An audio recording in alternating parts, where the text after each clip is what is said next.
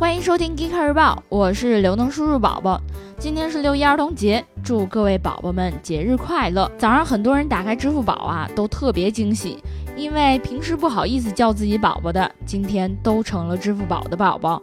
不过，这难道是要让我承认支付宝你是我爸爸喽？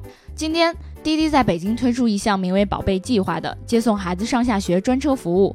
滴滴对参与宝贝计划的司机和车辆制定了极高的门槛，给每辆车配置儿童安全座椅，并且为司机和乘客购买了保险。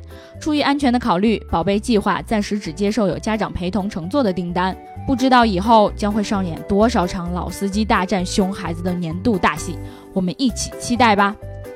特斯拉的第一款 SUV 车型 Model X 自发布以来就一直受到中国消费者期待。从今天开始，特斯拉全面开放 Model X 的预定和选配通道，接受预定。自六月开始，Model X 的展车也会陆续入驻特斯拉在各地的体验店。让我们大喊一声：巴啦啦能量 Model X 快变身！昨晚，特斯拉 CEO Elon Musk 在股东年会上说，新车 Model 3不会标配超级充电的功能，用户需要通过付费的方式进行解锁。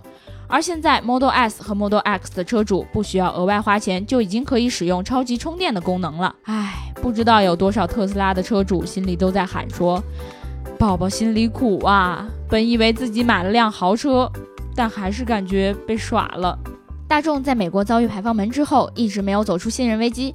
德国商报报道，大众将要投资数十亿欧元建造一座巨大的工厂，同时生产电动汽车和电动车电池，来保证自家电动车的供应。如果大众真能在美国建立一座这样的工厂，那么不仅能够使当地经济受益，同时也能改善和一些政府部门的关系。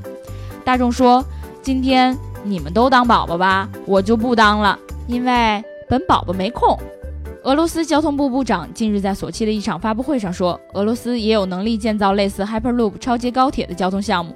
俄罗斯商业日报报道，这个超级高铁将会连接俄罗斯的东西两端和南北两端。圣彼得堡国立交通大学已经开发出了相应的磁悬浮技术，不过还需要更多的资金支持。俄罗斯的宝宝们表示：“美国的小朋友们，你们好啊！今天儿童节，咱们一起玩铁胆火车侠吧！”好啦，以上就是我们今天 Geek Car 日报的全部内容，记得关注我们的网站三 w 点 Geek Car.com，同时搜索微信公众号 Geek Car 极客汽车，了解更多新鲜好玩的内容。我们明天见哦！Shizhina，Shapi，Shapi，Shapi，Shapi。